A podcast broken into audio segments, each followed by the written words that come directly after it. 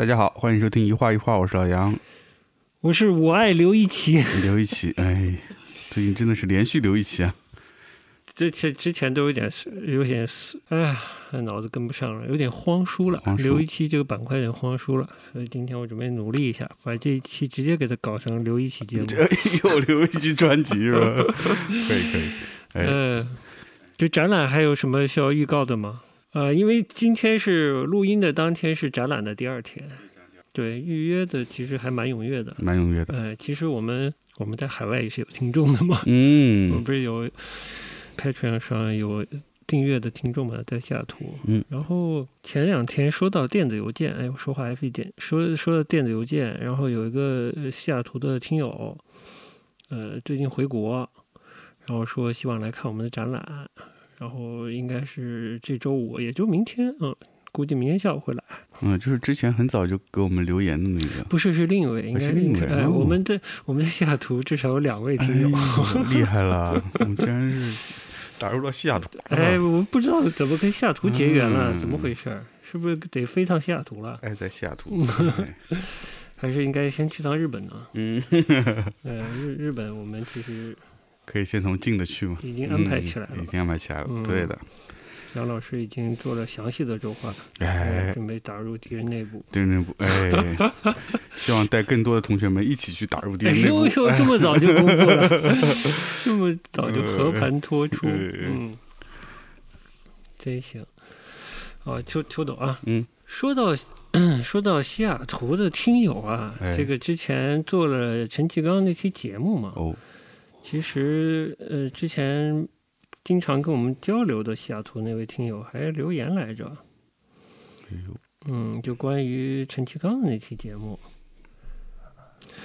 他就说先听了我们节目，然后去看了陈其刚的那期锵锵的节目，嗯，就觉得好久没有 享受到这么美的中文了。哎呀，我想说，是不是陈其刚说话的那个那个腔调也有一些关系啊？嗯，其实这就是我之前可能提过，就是虽然是南方人，陈其刚算是上海人吧，但是，他学过戏嘛，这种学过戏的，一般带一些北方方言色彩的普通话是蛮好听的，嗯，就是尤其南方人的啊，对于机器创作还有类机器的真人创作，评价为乱真的平庸，让人回味。嗯，嗯，他说其实也并不是那么多惊世骇俗的思想啦，就是说一个创作者正常的表达，但在一个不正常的 里显得格外值得珍惜。哎，所以说，生活在这样的环境里，不可能不受到环境的影响的。我们这个节目的可贵之处，就是像我们提到的啊，清晰的表达并不完全确定的观点，在讨论中探索或者碰撞发展，展现出这个探索、思考、进步的过程。嗯，这观点的正确与否啊，语言本身是不是洗练啊，都不如思考过程和思考方式的呈现。呃，可贵的是在探索、在学习、在追问和逼近自己的过程和这种意愿，这是很难持久，也很难强求的旅程了。两位且行且珍惜。哎呃呀，太棒了，这不是明显在夸我吗？真的是，嗯，哎，你觉得被夸了吗？呃，呃，问的好，嗯，西雅图是个好地方啊，是，也是出亚逼的地方，可不是吗？哎呦，完了，grunge 的那个声音已经在耳畔了，我的妈呀，嗯，真可怕。好的，好的，今天咱还是回到回到杂谈，嗯，回到主题啊啊，这是对你，我觉得这更多是在激励你，呃，一个有家庭的中年人，挺不容易的。是是，但他说没错，就是其实要保持思考是蛮难的一件事情，嗯。但是是还是有需要的，啊，嗯我只能说我习惯了，不难啊。嗯，好的，今天进入点歌环节吧。你是想听新一点的刘雨晴，还是老一点的刘一奇，嗯，嗯，是愉快一点的刘一奇，还是伤心一点的刘一奇？那我们就以愉愉快的刘一奇起起头呗。啊，那就又是，那就只能给你听你听过的东西了。哎，好，今天到底是六一儿童节吗？哦，愉快的起开始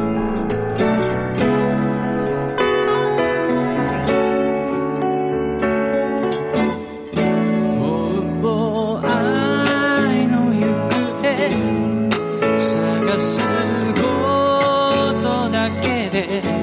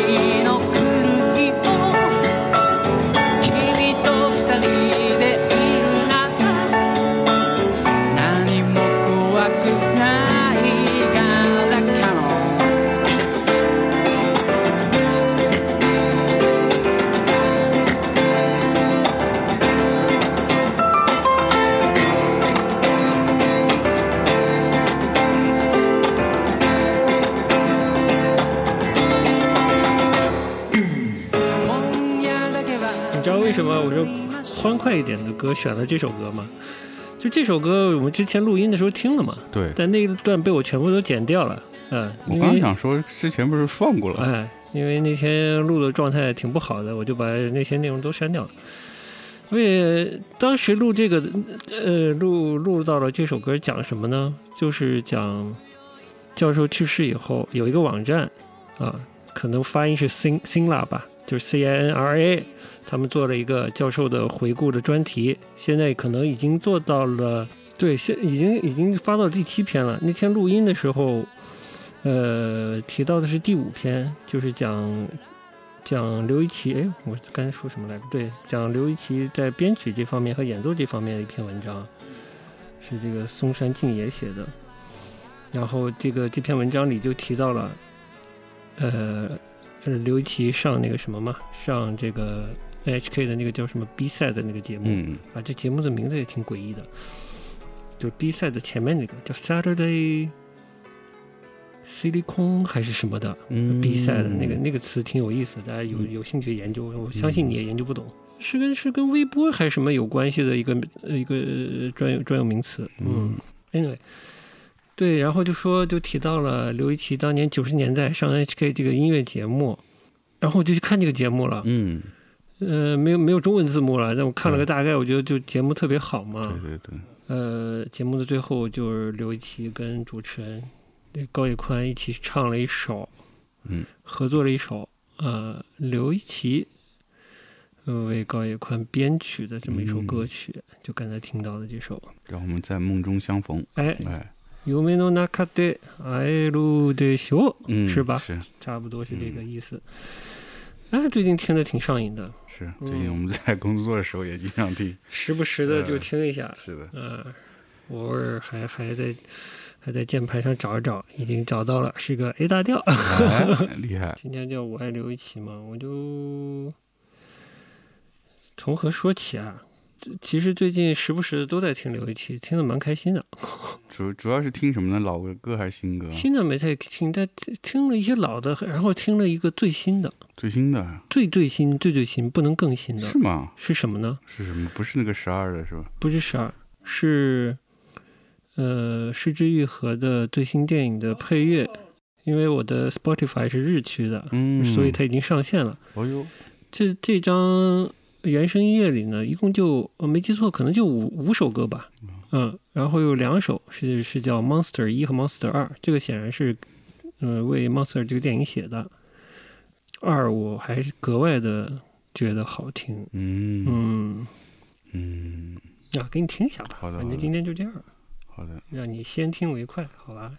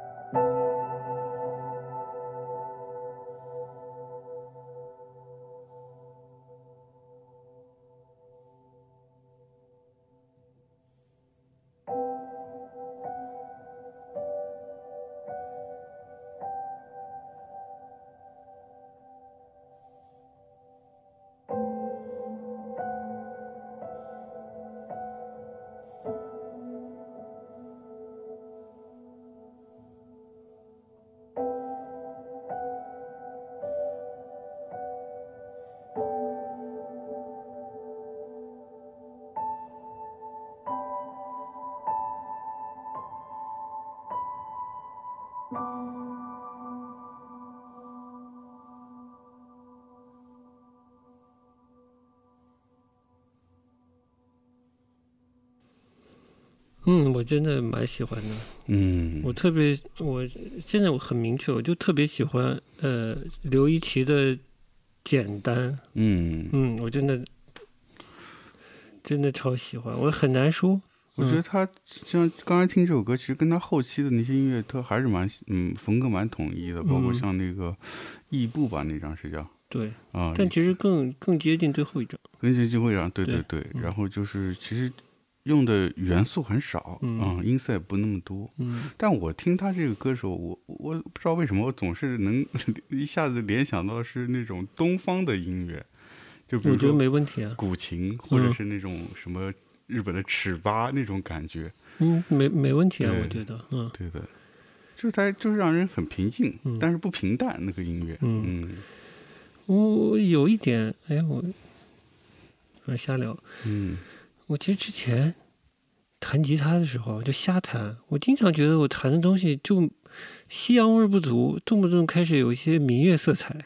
就在瞎弹的时候，嗯我后来我觉得也没啥问题。嗯嗯 是嗯，那可能就就那反而就是埋了更深的一些性格之中的东西。呃，倒不是要强迫自己弹的特别西洋味儿。哎西洋味儿，弹的多布鲁斯或者多摇滚或者是多什么的。嗯，借机就开始聊刘一奇得了，为什么呢？嗯，刘一奇走的时候就其实没好好聊这个事儿嘛。是的。嗯，嗯，你，不说把它放在心里吗？放在心里嘛，其实也也放在心里了，但是就没有以一个人夸张的方式来聊嘛。前一阵，那前几天这个梁文道上了一个看焦虑那个平台上的几个小姑娘的那个节目，嗯叫没没没理想编辑部吧啊？啊，没焦虑，有焦虑。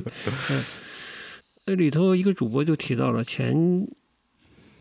呃，就提到说啊，觉得好像是开了一个好像人走着走着就散了的这么个话题，啊然后就说到，哎，前一阵有一个叫萨卡尔摩和刘维奇的人走了，嗯。虽然自己可能也没有多么了解或者说钟爱这这个人，但觉得这个人的离开好像意意味着什么之类的，似的哈，是的，我不知道，嗯。我不理解。啊，呃，我觉得刘一奇在某些方面跟我连接还挺深的，嗯，就是就是看，嗯就是可能只需要几首曲子就够了那种那种连接。你说的不理解是说他对于流行没有那么深的连接感是吧？不理解是吧？对，就是我我觉得就是你对这个人好像你并不是特别了解，也不是特别钟爱他作品之类的话，嗯但这个人离开了，你又觉得有一种失落感，哎，嗯一种莫名的失落感，就哪里来的呢？我觉得我如果看到某个人离开啊，我还是觉得他得有作品哪哪怕一个作品，嗯甚至一个作品里的一部分，嗯，啊，跟我有有曾经有强的链接，或者强的共鸣，或者是强的启发之类的东西，我才可能有这样的，在在一个人离开的这个时间点吧，嗯有有有所感触，是呃，这种怅然若失的东西。对，这个可能你你这个想法可能是应该是一个比较正常的 想法吧？所以就是我，也就是呃为什么当时刘一奇走的时候，我就说放心里呢。我不了解，我不理解特别大的一个话语层面，或者一个一个一个一个辐射的一个受众面开始反馈他的这种纪念的情绪，我就不太了解了。嗯，呃对，嗯，对的。其实它能覆盖到的这个受众面没有那么广，在我们国内。我其实对我就奇怪了，我不太知道，其实，对、嗯对，那段时间我的确我也跟你说，我朋友圈有很多朋友就是明显平时连音乐都不听的，但是那两天就拼命也转发。哦哦哦，嗯，这我觉得可能还是跟媒体有关系。是吗？嗯，嗯就媒体把这些重要的人、文化人塑造成像是一个时代的代表，就让人觉得会觉得，哎，他走离开以后，好像你自己生活的这个时代的，在慢慢变得空空落落的那种感觉。呃，不不太有像刘一奇这么普遍的一个反响吧。这这个 COVID 这几年走的也不少，呃，也是啊，嗯哎，对啊，嗯。但对，但但的确，之前走的那几那些大师也也也是引起了不少的反响，但可能没有这次那么大。嗯。对，前两年我记得也是有很多人各种纪念，嗯，嗯，是啊，然后媒体就营造出和我们这个时代在在怎么说，在更替中的那个感觉。是这样啊。嗯，嗯我个自我的感觉是这样。嗯，我都不知道有什么好更替的，谁能替了谁啊？我不知道。嗯，我就觉得，哎呀，就这之前看，我还我还是把刘一奇九十年代上 NHK 那个节目看了，我就是还跟你说，当年 NHK 做节目做的挺好的。嗯，嗯，是，高野宽跟另一位叫哦小川玉樹，好像叫旭旭川什么什么。旭川玉木吗？还是怎样？嗯，嗯呃，他是演员来的，但、呃演出的作品可能不是特别多了。然后他一直是这个 Set B 的这个主持人之一吧。啊，小小姑娘不对，人比我大，但是当年 当年嗯可能比我现在小，应该是嗯百分之一百比我现在小，应该是，嗯嗯就挺好的。对，好看，尤其那集最后。啊不，整集都这人都好看。整集人都好看吧？呃，最后合作的是高野宽，呃呃，跟教授合作，有教授弹钢琴嘛，然嗯后这个旭川就站在钢琴旁边，嗯，挺好的，非常好。哎，画面画面优美，呃，那你看那几集有有什么有看到什么现在已经知名的音乐人投稿的吗？哎，我又又没字幕啥的，哦我也哎，哦所以我也没有太留意投稿的哦都有谁。你说嗯投稿这个事儿，大家可能都不知道，因为这个 Set B 这个这个节目嗯有个投稿环节，对对对，是当时很音乐圈很知名的一个环节。呃嗯就跟你九十年代看了似的。这个就是请了这集请了不是呃看的那一集是刘一奇上节目嘛，所以就请呃就是征集的投稿都是跟刘一奇有关的啊。哦，对，就是要不是受其启发的一些音乐音乐创作，要不就是改编了他的 remix 他的之前的作品的这种音乐创作，就挺有意思的。整个节目的氛围就特别好，前面跟嘉宾聊音乐，后面有一段是可以征集不同的音乐作品，跟嘉宾也有关系的，然后来一个点评 reaction 之类的，然后有有有合作的 环节，嗯。哦，嗯，这 YMO 都上过了吧？应该，然后那谁也上过了，嗯事业弦子也上过，嗯，反正挺多的。但我是就看了刘一奇这集，别的嗯没太看。为什么说到这儿呢？嗯新来的这篇网站上的纪念文章是这个系列的第五篇嘛，就讲到作为编曲家和演奏家的刘一奇，就说到刘一奇的手快，做编曲活儿手快，他的编曲可能不是特别的复杂，嗯呃，但是就东西就是好听。嗯然后我那次就就说到，就看他跟高野宽的这次，呃，在 NHK 的这个合作这个演出，就是又好听又轻松，嗯又不紧。我说这个日本乐手不是有一个，至少给我的印象就是活儿特别好嘛，活儿特别嗯好，但是特别的紧，尤其录音室的专辑特别的紧。呃，或者是使用一些这种编程电声乐器的时候，就非常之工整。嗯，然后到了现场以后，那种工整就不是特别容易还原，就显得反而显出一种现场演奏时的松垮。嗯 呃，有的会这样啊。嗯嗯我觉得包括包括 Meta Five，包括那个谁都会有一点。呃，呃小山田一一旦到现场，他那种工整感就就会有点垮掉。呃，有有一点垮掉之后，那种魅力，他原本的那种工整魅力会有点丢失。嗯反而是刘一奇，他编东西呃简单，然后现场演演奏的时候那种那种松的感觉特别的好，我就觉得嗯，对，比较自如一些。有有那种有有呼吸感，有跳跃感，有一种人的那种张弛有度的感觉。我觉得他们在 YMO 时候虽然也是那种很工整的乐风，但是你说跟别的那些 techno pop 比起来，就还是比较松。是吧？我觉得你说嗯你包括跟那个嗯德国那发电站比，我觉得他们相对来说就是松的那那一派。哦，嗯嗯，发现站我都不咋听的。嗯，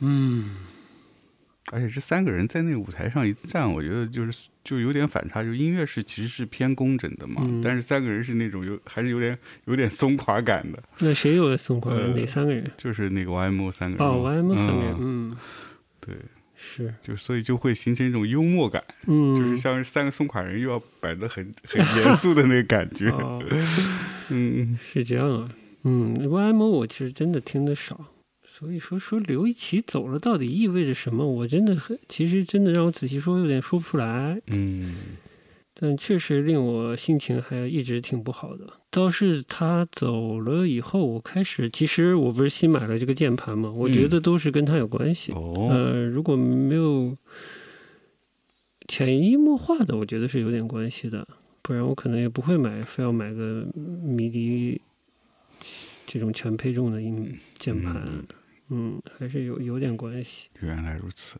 对，那可能还是因为因为刘一奇的音乐真的特别合你口味，突然一下少了这样一个，就是因为这种感觉还是不那么容易。虽然很喜欢听的音乐很多，嗯，但是有一个音乐人创作出音创作出来音乐，就全部踩在你点上那种感觉，那还是蛮珍贵的。哎，不是，我不知道，不就不可能，他特他的东西太多了呀，我也听得不全。最近的后期的这些。呃，后期还确实是，但我嗯觉得它是一个整体性的东西，啊，就是它是它有一定的复杂性，嗯。但可能是单纯的那一面更呃嗯，对我的影响更大，还是怎样？嗯。你看他又努力的有时候努力的想成为一个流行化的人，是影响大众的人。对。有时候那种孩子气，嗯，有时候又像艺术家，呃，有时候想当艺术家，有时候我听他的曲子又透出一种努力，又透着点不甘心、有的情，情同的那种感觉。嗯嗯，他会弹一些复调，一些在呃传统古典音乐构架下面的一些东西。嗯嗯，就即使它表面看起来是一个是、是一个帅的、优雅的，嗯呃，有点害羞的家伙，呃，其实那个底下那个味道还有一点复杂，有一点丰富吧，不能说复杂，但底子又是一个单纯简单的底子。嗯哎，这这个层次我觉得很有趣。嗯 是教授好像，哎，教授是不是这个家境还不错的样子？是一个教养好的孩子。对对对，是的，是的。他父亲是医生相关还是什么？嗯，他妈妈反正是个商人家庭，反正还是挺挺大的一个家族的，好像。嗯嗯嗯，所以从小还是教养还是很好的。嗯嗯我不知道你觉不觉得？我觉得呃刘琦整个气质在日本的这种面向公众的人物里，好像算少的。我现在形容不出来是，他这种性格、谈吐举止，嗯，嗯，好像算少的。现我觉得是现在可能会多一些，嗯但是当时他出来的时候，我觉得是比较少的，嗯，就是一个还比较敢说话的人。那是吗？是这样的吗？我觉得他当时还是算是一个在就是露露出在公众面前的那个那个刘一奇是嗯比较敢说话的，嗯，但是呢，这敢说话呢又不会让人觉得特别讨厌，嗯。嗯，因为日本人的性格里是蛮不喜欢这个出头鸟的，嗯。嗯，但是他的那种感觉呢，又给人说是哎有有有一定的嗯可信度，然后又有一些呃儒雅的气质在，就让人觉得哎好像还挺挺可以接受的。然后同时呢，他因为那会儿他从开始 YMO 之后呢，就是在媒体露出也比较多嘛。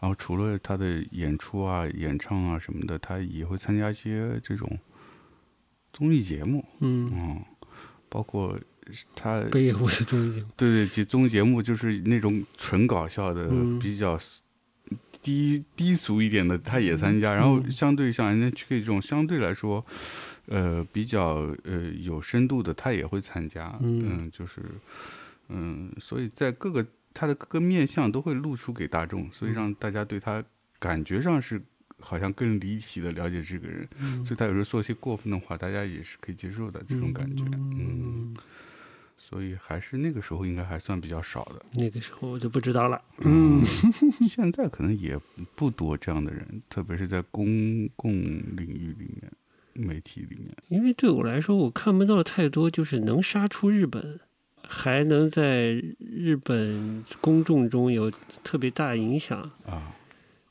就是有一个国际视野的一个日本人，其实比较少。嗯，是，嗯对，所以日本人有个习惯，叫这一类人叫世界的谁谁谁，哦所以他们叫萨卡摩多叫世界的萨卡摩多，那除了世界的萨卡莫多之外，还有世界的谁呢？世界的北野武 啊，那还是电影节带来的，啊，对，电影节带来的嘛，对，然后还有世界的世界是赤之愈合啊，世界的小金二郎，呃之之类的吧，还能有谁？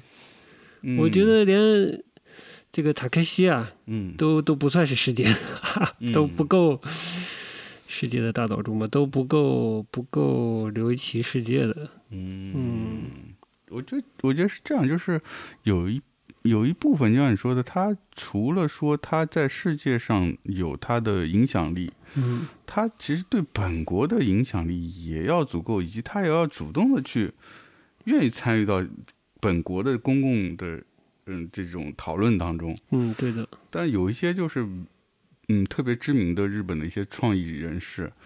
或者是这种艺术家，他可能是在国际上也是有名气的，但是嗯他其实不太参与到国国内的这些事务当中去。嗯，他不是一个公众，公众人物，嗯，不对算公众化。对嗯他可能出现在公众的眼前的时候，都是以他自己的创作，比如说电影啊、音乐啊或者时尚啊这些领域，嗯他只在这个领域里面有冒头。啊，嗯，世界的雅马摩托，雅马摩托，对，还有世界那个谁川久保玲？卡哇库光，嗯。嗯，三宅一生，对。啊，对，对的，所以这个跟刘一奇的那个形象不太一样。刘一奇就是刘一奇，就是很积极主动的，也参与到其他的除了音乐以外的国际国内的这些嗯，社会活动里面。嗯嗯，所以嘛，日本是一个发达的原始国家嘛，只有只有一个不那么原始的人叫萨卡摩多哎刘一奇，我就是你这个总结特别好。自从你上讲了，我一直觉得想到什么，越发现，对，想到什么都能套上。我觉得，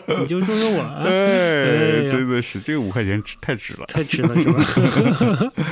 嗯 呃，越想越是，嗯，就日本真的很多地方真的还是一个感觉蛮落后的状态。在意识上，在这个在社会结构上，呃呃，这种积压的、淤积的一些呃结构上的东西嗯。是这样的。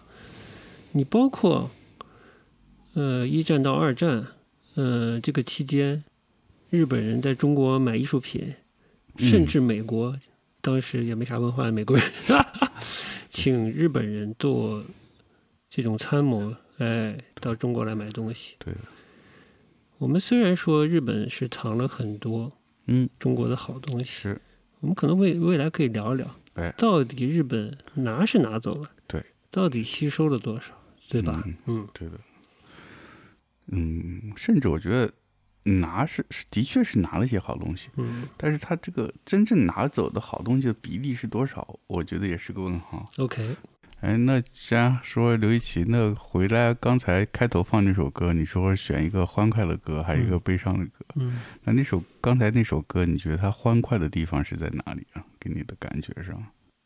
就是节奏呀，节奏，然后这个其实并不并不太复杂的这种大调的这个音阶，嗯嗯、我对别人弹钢琴不太了解，我稍稍了解了一点刘一奇弹弹东西，嗯。嗯，我发现他的所谓所谓装饰音这个东西吧，嗯。就是尤其是左手这方面，呃，是打的比较开的，音域比较开，嗯，嗯，但不是在音阶里不是可能不是特别复杂，但是好听。嗯，我觉得把简单的东西弄好听是本事，不嗯。呃不俗气，对，嗯，我觉得这不光是本事，这是一个 sense。算是，嗯，嗯，我觉得我就有，哎，好，哎呀嗯，我就这么不要脸，就嗯包括这首新的 Monster 哎，二，给我几千我也基本就扒下来了。厉害哦，嗯因为它真的很简单。嗯，行，那我们就期待一下。今天你不是刚录了一首吗？对未来我未来我们节目就有背景音乐了。我其实我跟你说，哎，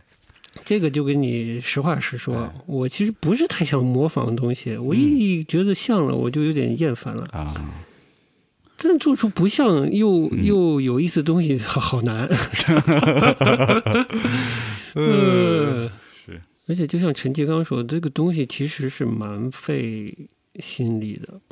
这个所谓作品那个东西，包括我之前把那个《圣诞快乐》嗯那个劳伦斯先生那个前奏改了改，弹了一小段。我觉得我已经很费心力了，嗯我已经很认真的去瞎弹弹那么一点东西了。嗯，嗯，那个东西是什么时候呢？就是去年的圣诞节，哦，所以然后你正好阳了嘛，没有没有做节目嘛，是然后我当时有特别不好的预感，怎么？我觉得教授快没了，哎呀，真的，我靠，那时候你就有这预感了。所以我才谈的这个东西，哦哟，不是说真的为了应这个景，嗯。嗯。哎，不过他上最后一次那个线上演出是什么时候啊？呃，是去年圣诞节前还是后啊？我估摸是后了吧，哦，我估摸是后了，但反正那那会儿他做那个呃线那个线上音乐音音乐会的时候，嗯我也有这种预感，我觉得可能不会太久了。啊，那是因为他自己都说了，嗯嗯，体力都不能支撑了，对的完整演出了，是的，嗯。嗯，但是内心某一处还是还是想相信是他会缓过来的。嗯，那这个良好的祝愿是有祝愿对的，嗯但是有隐隐的是觉得，嗯，应该是不会太久了。嗯然后他这种这么坚持，嗯，把自己的所有生命能量啊都灌注到音乐上面，真的挺感动的。是，有时候就觉得他是个傻屌，嗯 嗯就是特别单纯啊，嗯。但是这个内在的能量，我真是相当佩服。是，就是一个人走，我觉得像有的人说又不太了解他的作品，但是他走的时候又又又好像爱爱什么怅然若失是吧？嗯，嗯我的怅然若失是看到这这么努力的一个人，呃，到了最后一步要求都这么高，嗯啊，做自己一生都在做的事情，那个东西我觉得是不一样的。嗯，你即便放到艺艺术家这个领域，也不是谁都做得到的呀，是吧？对，这多了不起啊！我觉得可能甚至是大部分艺术家到了他这个身体状态，应该就放松了。嗯反正当时看那个线上音乐会，我也是挺感动的，看他瘦成那样，嗯，然后在钢琴前面那种聚精会神的状态，那真的是感人。嗯，怎么说呢？大家有兴趣啊，日文好，你可以看看这个系列的回顾文章。嗯，可以、啊我觉得。这些文章里都多少提到了，嗯就可能没有我们这一集聊的这么感性，都多少提到了他的一些转变期，哎甚至显得不那么足的，不那么足，就是并不特别优秀的尝试的一些东西，嗯，包括他唯一的一张有他自己演唱的那个专辑。啊，嗯，我们先来一首呗，好的，《嗯美貌的清空》。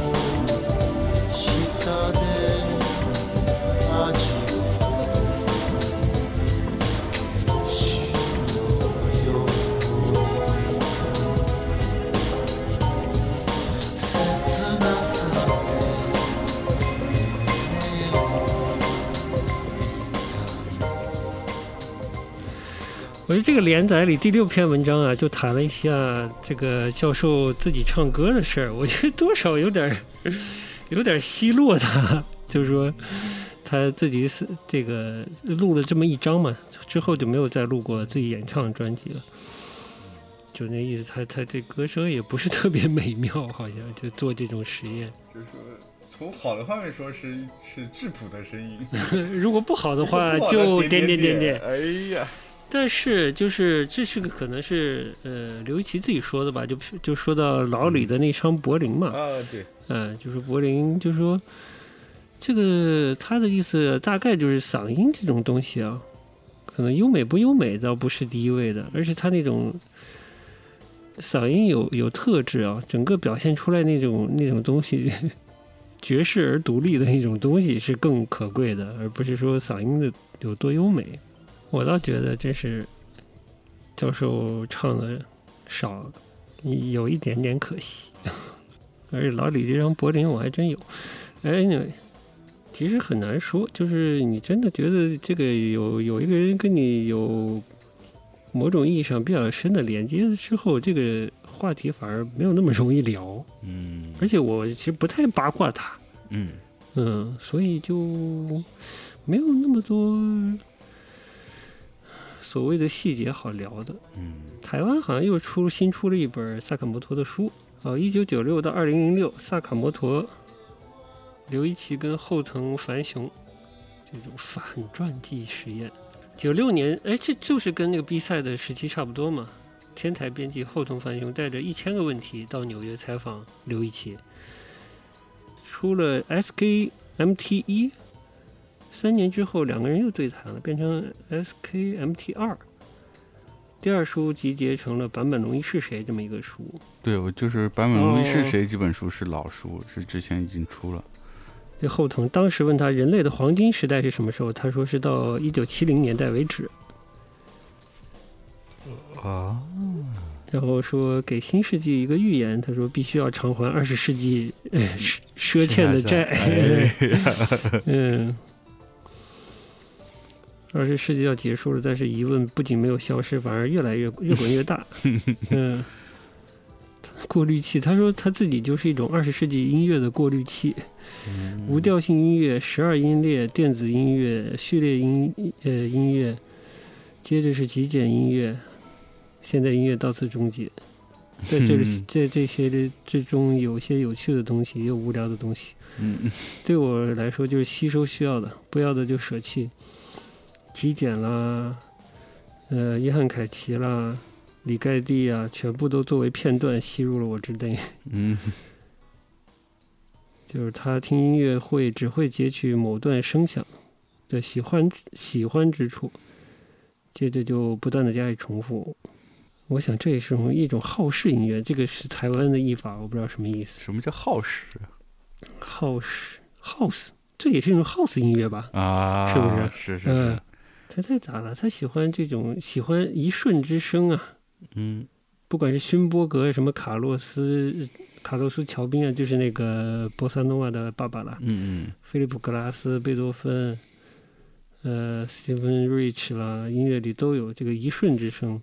嗯这大概和我的音乐的最小单位有关，是音色吗？有小提琴的音色的说法，和其实他说和声其实也是音色，这个音加上那个音同时创造出来的声音。当然，音乐是时间的艺术，结构的感觉也是必要的。但对我来说，占据第一位优先顺位的是那一瞬间的声音。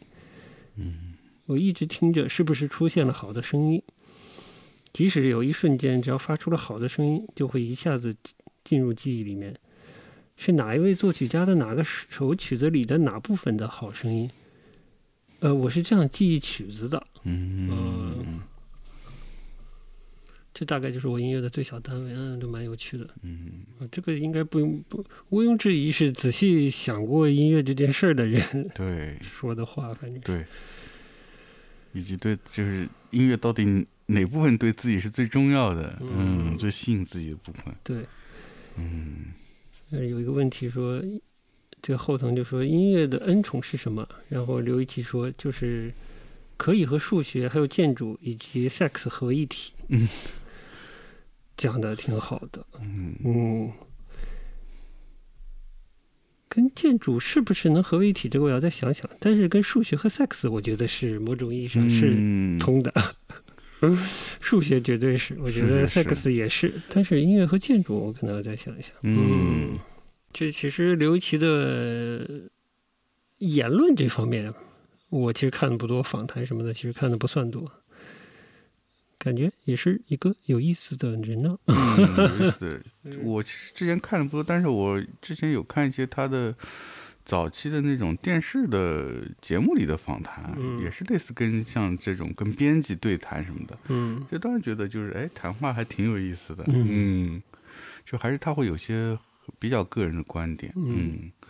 有一些可能可能会觉得，哎，是不是比较呃，他这个观点是比较偏激的，嗯。但是你觉得听起来觉得还是非常有个人的呃主观的色彩，嗯。但嗯是我觉得也是你可以通过他的观点来想，嗯，同样来想他的这个在思考的这些问题，我觉得还是挺好的，嗯，挺好的一个启发吧。不过他那种透着一点嗯左派思维色彩或者世界公民色彩的那个对于大的世界问题的叙述的方式，呃，有一点傻乎乎的，嗯，有一点就像山下达郎说的，有点冒失鬼色彩的，也是他性格的一部分也吧。是一部分。嗯嗯反正刘一奇的刘一奇的消失吧，既是一个一个对我来说好像意味着什么、象征着什么的一件事情，嗯它大于啊，甚至就是对我来说，它的意义好像似乎大于一个人的消失啊，一个人的死去啊。嗯，因为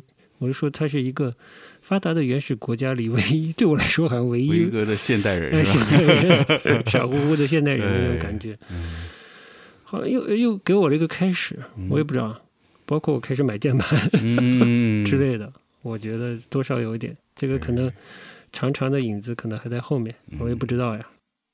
哎，说到刘一奇，他现在其实被大家所认知到的，他是一个很很重要的这个电影配乐的呃音乐人嘛。是，你应该看很多电影嘛，嗯，就你对他的电影音乐的评价怎么样？哦，真是个好问题。因为说实话，他的电影乐我还真没怎么听，除了比如说知特别知名的那几个，嗯，什么什么战场上的那个劳伦斯。啊，或者是那个那个叫什么什么利是小小活佛是吧？小活佛。呃小活佛，然后嗯。还有就是那个呃拿奖的那个，呃呃，最后的皇帝，哎对对，末代末代皇帝，对对对对，也我也基本上也就是听过这几个了。嗯。那最新的可能就是上次我们去看那个电影叫什么？许鞍华，许鞍华的嗯。那个呃。第一炷香，炉香第一炷香，嗯嗯，炷香，第一炷香，呃，第一炉香，对。但那那个就，嗯，我觉得就没什么太大印象。那那个那部电影里面刘一奇的音乐，嗯，对，所以我不知道你觉得他的电影音乐，在你看来达到一个怎样的一个成就？他确实做了不少的电影音乐，但是他做电影音乐的电影，我其实看的并不多，啊是吧？我们就愉快的、简单的打开，嗯打开这个叫 Spotify 的东西，然后打开他所有发行过的碟，对吧？然后这些年做的，跟那墨西哥导演做做，就是小李子演的那个片子叫什么我忘记了。嗯那个跟跟冈萨雷斯那个导演应该叫冈萨雷斯，那个片子呃我也没看。哦，这个是跟母亲一起生活，这应该是田山田洋次的片子。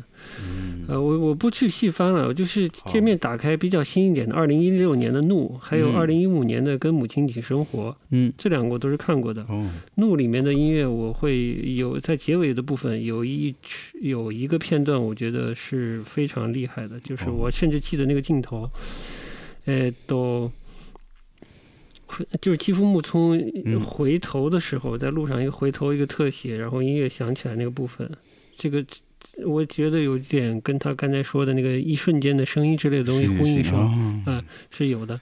然后像跟母亲一起生活，要谈印象的话，就是可能会比较好的融进了电影，嗯没有那么的出挑。嗯，尤其就是他也是发挥了他写音乐，呃，简单有情绪。嗯简单而有情绪，哎。有一定情境的这个优点吧，或者嗯特长吧，嗯。这是给我的呃一个印象吧。嗯。嗯但有一些是有一些它是，呃，越剧旋律写的蛮好的，就是最嗯。最明显的是大金曲嘛，啊，对的对的，就是劳伦斯嘛。是。呃，但是我觉得更多是像他给，包括他给这个怪物，就最新的怪物写的这两首曲子嗯。都是，嗯、特征没有那么嗯的明明显。显，那么出挑，但你单听是他，放到嗯电影里可能又很好的服务了电影，大概是这种感觉吧。哎。嗯，那接下来问题就是，是不是这种音乐是这个能做到这这个水平的人不只是他，不只是他？嗯。但是能跳脱于电影配乐嗯。而独立存在的音乐人是比较少的，嗯。是是其实是非常少，应该说，啊嗯，哎，日本能做到这个就蛮多的是吧？啊，不不管是带有良音啊，还是。也，不好意思，我记不住，不记不太得的日本音乐人，就是配乐多的名字记不太得，但是好的配乐人蛮多的。嗯嗯，你刚才说其实呃，能像他这样跳出这种电影音乐的人很少，是吧？这个跟美貌和性格是有关系的，跟愿意做艺术家的这颗心也是有关系的。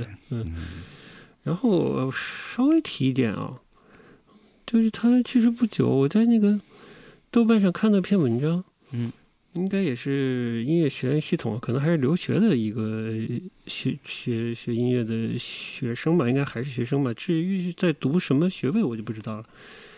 然后写了一篇文章，就大体还是在夸奖刘一奇的这一生的。他嗯他的努力，然后他做的各种各样的在音乐方面的尝试，怎样怎样。在那个开开头，我特别的不喜欢嗯的点就是说，嗯，一说到刘一奇这个人，就是《圣诞快乐，劳伦斯先生》这样的一个金曲，不断重复他的前奏，然后他的意思就是说，这样他以这样的音乐著著称，嗯啊，但是这样的音乐，呃，这样的和声，对我们现在的这个音乐学院的音乐教育，就是呃，应该说就是专业的音乐音乐学习的人，从中能听出什么有营养的东西呢？有什么嗯，特别之处呢？这样的和声。嗯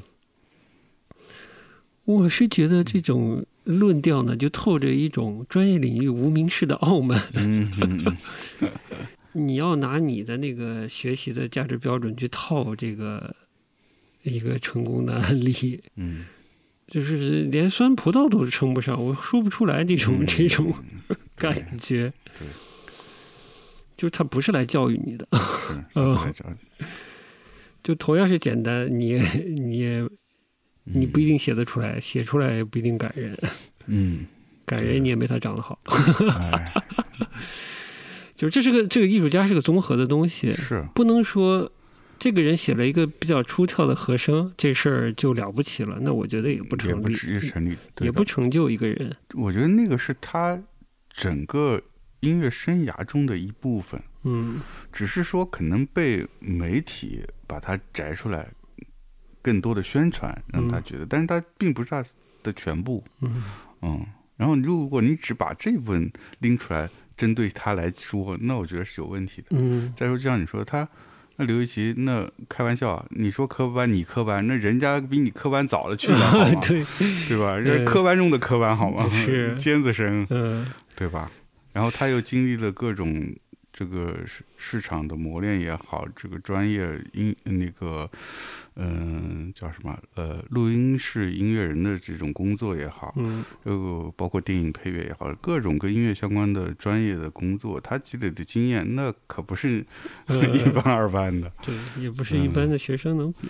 对，对再再加上你说他作为一个真正能称作为音乐人的人，或者说艺术家的人，他需要各个方面的能力啊。嗯嗯，自己的性格、技术水平、专业水平，然后还得有各种应对的能力，嗯，对吧？嗯呃那是一个全面的 素质。是对，合作也是个很重要的素质。我突然、哎我突然想起来魏延武那一段说，我平常不太看蔡康永嘛，蔡康永的新节目采访魏延武，就说怎么看待好像呃村上春树、村上春树和呃刘一奇这样的人，呃写小说的人和做音乐的人，嗯好像一个人就可以完成自己的工作，嗯好像好像那工作状态更舒心，比起建筑师来。哎，那魏延武就说了，没有人是独立工作的嘛。嗯其实这个都是有合作方的。对嗯，对呃，村上也要给他的编辑，甚至给他的太太先看自己的东西，对吧？要听取意见。对呃，你如果是音乐家，给电影写东西就更是了，对，是一个合作对你。像音乐人，你不同的项目是跟不同的人合作，对对啊？嗯你你要出自己唱片，你得跟你还是跟人合作。对啊，唱片公司的人，你不能从头到尾说发行我也来，制作人也来，呃，光是录音和合，这个整个的演奏的过程都不可能一个人是包办。对的嗯嗯他当然有一个人的创意的那个部分，嗯，呃，但是他肯定不是工作的全部。这点还是很重要的。合作是一种精神，是合作是一个重要的艺术家必备的素质，是，我觉得合作也是一种状态，嗯就是跟你一个人闷着头创作是不一样的。是吧？嗯，嗯对，那也不是说闷着头创作不好，就是嗯那也是需要的。所以优秀的艺术家，我觉得他需要在能在两种状态中切换，嗯那是才是厉害的。你像刘禹锡这样的，就是他一个人闷头在家弹琴，他的写歌他也能闷得静得下来，嗯。但是他要去跟人去沟通、去合作、去去去传点事儿出来，他也有这个能力，嗯，而且他很积极，很积极啊，嗯对的，身段也不高，对嗯对的，因为到了北京，那个琴音准不准，他还是很乐意给大家弹一弹，嗯对啊，在九霄嘛。嗯对的对的，好的，我觉得我们关于刘一奇的话题一时也不会结束的，嗯，会时不时的还会出现的。对的，对的，嗯嗯，它可以可能是一个慢慢的，漫长的季节一般的 漫漫长的刘一奇，对，嗯呃，嗯散落在我们的节目中。哎哎，嗯，阴魂不散的刘一奇。嗯，嗯好，行，好，那我就要私心大爆发，我就要给大家 再播一遍我去年这个圣诞节时候嗯，哎瞎谈的这个东西，好的，邀请我们的杨二杨嗯一起欣赏。杨二杨本杨就是我。哎呀，你尽量不要养，马上周末了，哎对吧？你对，让我好好过个周末先，你你还要这个是吧？还要来站岗呢还。要来站岗呢。对嗯，那我们就在歌声中结束今天节目啦，哎下一期节目再见，拜拜。拜拜。